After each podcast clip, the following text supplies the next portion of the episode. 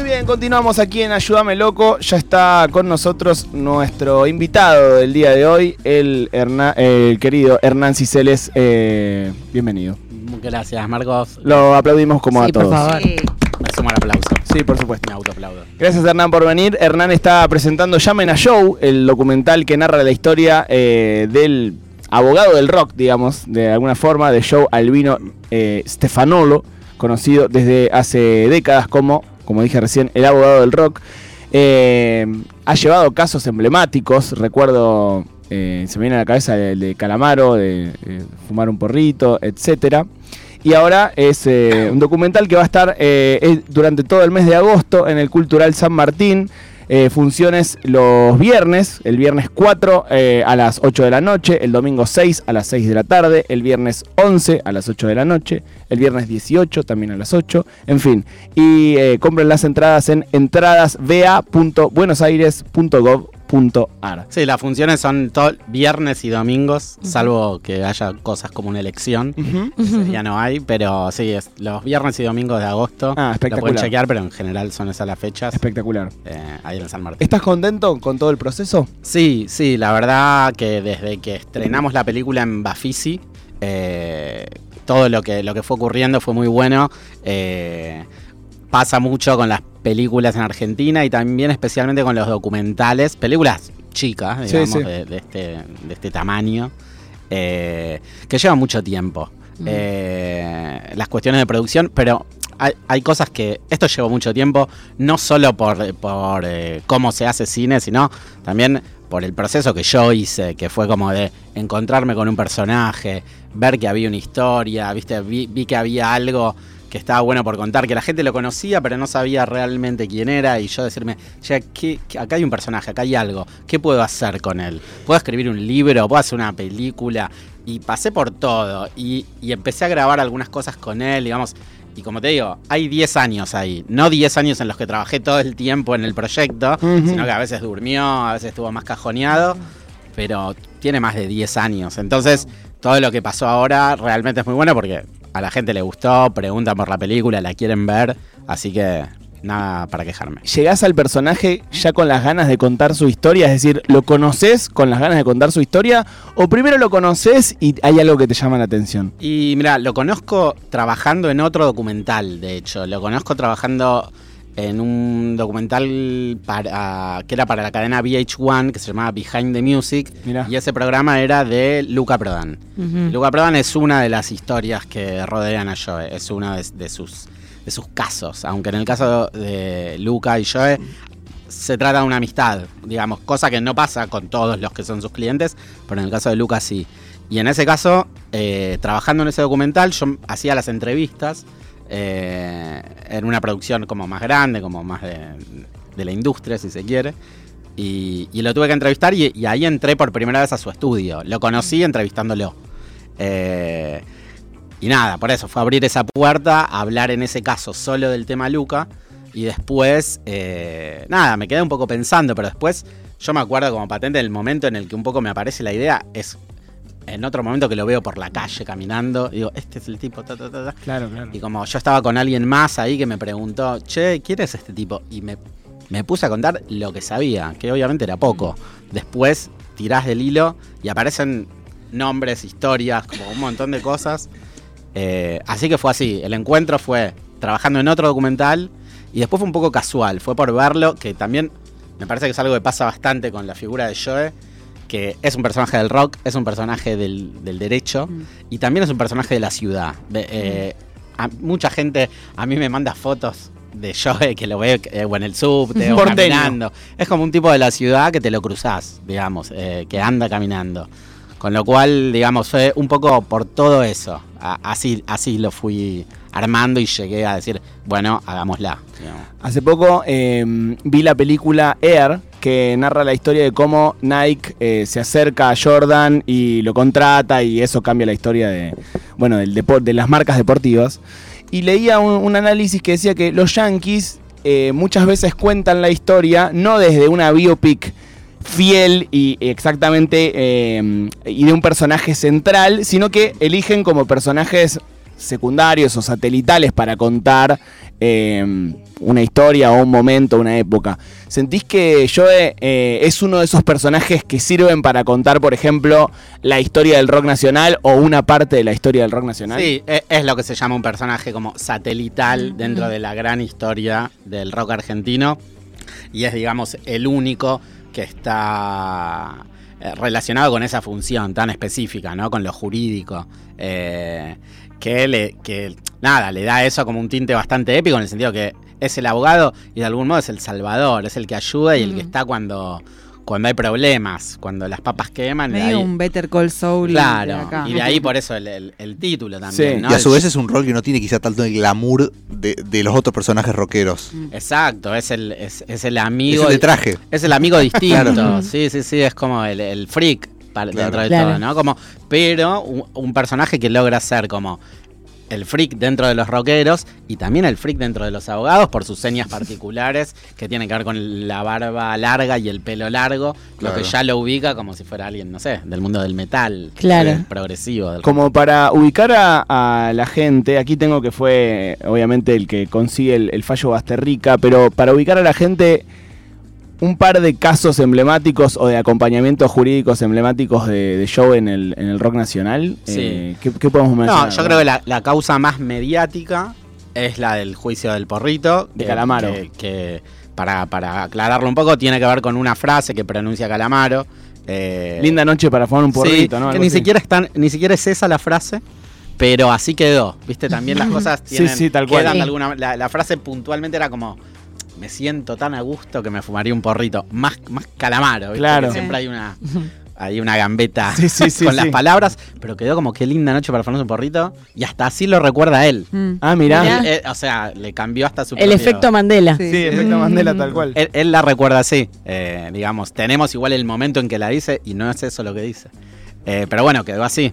Así que esa es tal vez la. Y bueno, eso que pasó en un concierto en La Plata eh, llevó a una causa que también duró 10 años. eh, con idas y vueltas, con, con algunos allanamientos, o en su casa, o en un, Mm. incluso en el marco de un recital, y con, eh, obviamente esto llegó a los medios y, y- y lo llevó a participar a yo y a Andrés de, de paneles televisivos muy desopilantes, algunos de los cuales están en la película también. Esa es como la causa más mediática. Vos recién hablabas de la de Basterrica, esa tal vez es como la más emblemática en términos jurídicos. Porque La que sentó jurisprudencia. digamos. Claro, digamos, porque más allá de lo que pasó con el Vasco, que finalmente fue absuelto, pero esto también, como fue absuelto, pero se comió un proceso que, que te deja secuelas. Miembro de los abuelos de la nada. Miembro de los. Abuelos de la Nada, antes de la máquina de hacer pájaros también. Sí. Eh, así que esa causa es la que, como, como dicen acá, sentó jurisprudencia en cuanto a la tenencia de sustancias para consumo personal. Logró como que la Corte Suprema eh, avalara que existía esa figura, ¿no? Que esta tenencia es para consumo personal, digamos. Y lo, lo que sirve eso es que para toda la gente que después tuvo causas vinculadas con, con tenencia de drogas, se puedan parar en ese fallo de la Corte. Bien. ¿Cómo Y- Ah, perdón, perdón, Manu, dale. Cortita, pero ¿cómo fue hacer un documental con una persona que eh, digo, durante 10 años que sigue su vida, está haciendo sus cosas? eh, debe haber sido, no sé si difícil, pero al menos como complejo. Sí, un poco es el.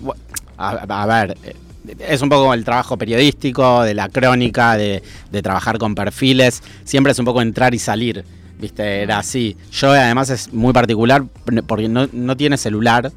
Entonces había que llamarlo a la casa o que hablar con su mujer o llamar al estudio, que eso, digamos, también eso hace al, a cómo trabaja él con sus clientes, que su clientela va mucho más allá del mundo de la música. Eh, obviamente él es, es un abogado y que le interesa poder ayudar a mucha gente que a veces no tiene muchos lugares a donde acudir. Y esto de que él no tiene celular y el teléfono del estudio está para que cualquiera pueda llamar y se le va a atender y de algún modo se le va a escuchar y se intentará ayudar, digamos, forma parte de su filosofía de trabajo también. Eh, y como te decía, mi trabajo con él era un poco eso. Yo contacté a algunos de los, de los músicos que, que fueron sus clientes, en algunos casos los entrevisté, en algunos casos generamos como encuentros, actividades para que hagan juntos. Yo trataba de estar en comunicación con quien es su mujer y trabaja con él, que me iba tirando algunos datos sobre la agenda de él. Mira, tal día vamos acá. tiene que dar un discurso acá, va a hablar con tal, Mm. se junta con Pipo Chipolati porque Pipo tiene que firmar unos papeles de no sé qué. Bueno, podemos estar, podemos acompañar, vamos. Bien. Y Hernán, me imagino que los problemas judiciales de los rockeros no serán los mismos eh, durante toda su vida. Digo, no es lo mismo los problemas que podía tener Pipo Chipolati a los 30 años que ahora, ¿no? Como que también esos kilómetros, no sé, tema con la jubilación, eh, temas de divorcios, como que... La vida, llevar la vida. como- Exactamente, y... algo que todos necesitaríamos, digamos, que nos ayuden, ¿no?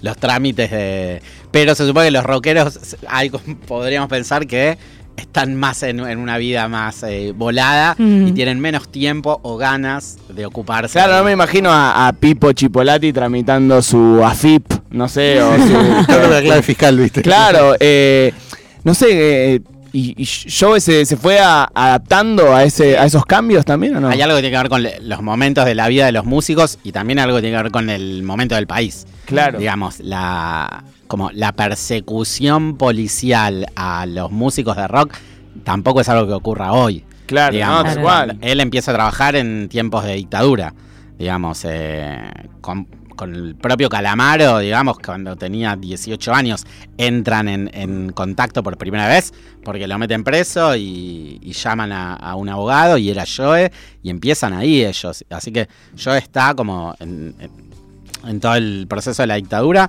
el retorno de la democracia, que donde, digamos, en cuanto a, la policía, digamos, mantenía algunas prácticas que eran propias de- del tiempo del proceso militar, digamos, como, y ahí hay historias con los violadores, viste, como que también con llegar a un recital, levantar a todos, meter a todos presos, Mm. digamos, yo trabajó también con los redondos, digamos, en, en- en- en muchos quilombos que, que tenían los redondos con el, el- el asedio policial. Digamos, esa es las primeras cuestiones que trabajé, lo que tiene que ver con la persecución policial a un colectivo que obviamente no tenía la, la- la peligrosidad de lo que era como la militancia eh, política o la lucha armada, sino que el colectivo de los músicos de rock, que para alguna gente eran, eh, representaban cierta peligrosidad y bueno, y él, como estaba cerca de ese mundo, se encargó de... Sí, sí, sacarlos de problemas. lo hemos hablado en este programa, ¿no? Eh, que incluso, no sé, hasta los metaleros que capaz eran medio de derecha, se los llevaban en cana también porque eran unos morochos de pelo largo con campera de cuero, o sea, se los llevaban eh, a todos. Estamos hablando con Hernán Ciceles, que vino a hablar de su nuevo documental, Llamen a Joe, eh, el documental que narra la historia de Joe Stefanolo, el abogado del rock. Eh, y estamos conversando con él porque durante los domingos y los viernes, los viernes y los domingos de agosto, se va a proyectar la peli en el Cultural San Martín, aquí en Sarmiento 1551, en la ciudad de Buenos Aires. Las entradas están en, en entradasba.buenosaires.gov.ar. Eh, bueno, ¿cómo fue esa, esa convivencia con... eh, está bastante pipo, ¿no? En la, en la peli. Son Sí. personajes a los que hay que seguirle el ritmo. Eh, Sí, son personajes eh, muy coloridos, muy disparatados. O sea, a mí también, un poco de casualidad, toda la gente que está en la película es gente que yo también como admiraba bastante, como o- obviamente Calamaro o Pipo Chipolati, que también como es después, digamos, tra- hizo trabajos en televisión, su carrera se Sí. diversificó para lugares raros, pero también hi- hizo un disco como La Dicha en Movimiento, que es como muy importante eh, en, los, en, el- en la primavera democrática, digamos, eh, y que es un disco que también habla, es un disco que habla íntegramente de las drogas eh, de una manera solapada, muy cargada de humor. eh, Pipo, y también pasando los años, también está Andy Chango, digamos que es alguien que también eh, se acerca a Joe a, a partir de ese, de ese raíz mediático que tuvo, en el cual empezó con Lucho, por supuesto. Lucho, por supuesto, soy politóxico, no sé qué. Pero Andy, como es alguien que en la película está reflejado ese momento, pero también está reflejado lo que hoy está haciendo Andy eh, con Joe juntos, que tiene que ver con. eh, Andy saca por la radio a, a gente que está presa por cuestiones de. eh, por autocultivo, ¿viste? Por, por- Mm. por tener sus plantas. y juntos están tratando de poder ayudar a algunos que están ahí que no tienen eh, asesoría legal, ¿no? Hernán, desde que te cruzas a ese tipo por la calle y decís, este es el chabón de acá, no sé qué, y te cae la ficha de que hay una historia que contar a hoy. ¿cuál sentís que es la historia? O sea, ¿qué historia encontraste en, en- en ese personaje? Y bueno, está bien lo que preguntás porque es verdad que el documental este es en un punto una historia de historias, digamos. Es como si tuviera carpetas, ¿viste? Carpetas en el sentido como de donde guardamos las cosas, pero también en el sentido jurídico, ¿no? Que Sí, sí. las carpetas es donde Expedientes. está Sí, expediente, expedientes. Cada, cada causa. Pero es verdad que también hay una historia de Joe, que es un tipo que atraviesa todo, que es un tipo como formado en, en el rock, digamos, eh, que desde siempre melómano con los discos, con todo eso, pero que llega a la facultad de Derecho, que va a estudiar Derecho y ahí ya empieza la cuestión como del alien, como del tipo raro en un lugar. ¿no? Como un tipo que va con los discos de vinilo a la facultad, donde tal vez encuentra un aliado, Ali, ¿viste? Se, se- se detectan. Es que Eh, los abogados encima son como un símbolo de- de- del mal, ¿no? Como Sí. el chiste de los Simpsons de Y, si no y un poco de que si te que querés dedicar a la música y no te va mal, hubieses estudiado vacía o el abogado que en realidad quería ser músico, ¿no? Como que hay un, un- un cliché ahí armado. Es la contracara del arte. El contrapunto, tal cual. Es como la contracara del arte y él buscó el modo de, de hacer convivir eso, digamos.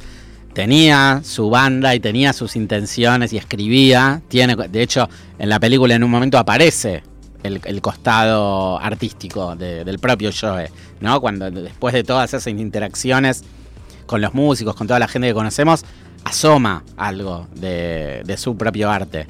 Eh, y como te decía, eso, un tipo formado en los ideales del rock, digamos, de- del rock de los 60, 70, así como Mm. más romántico.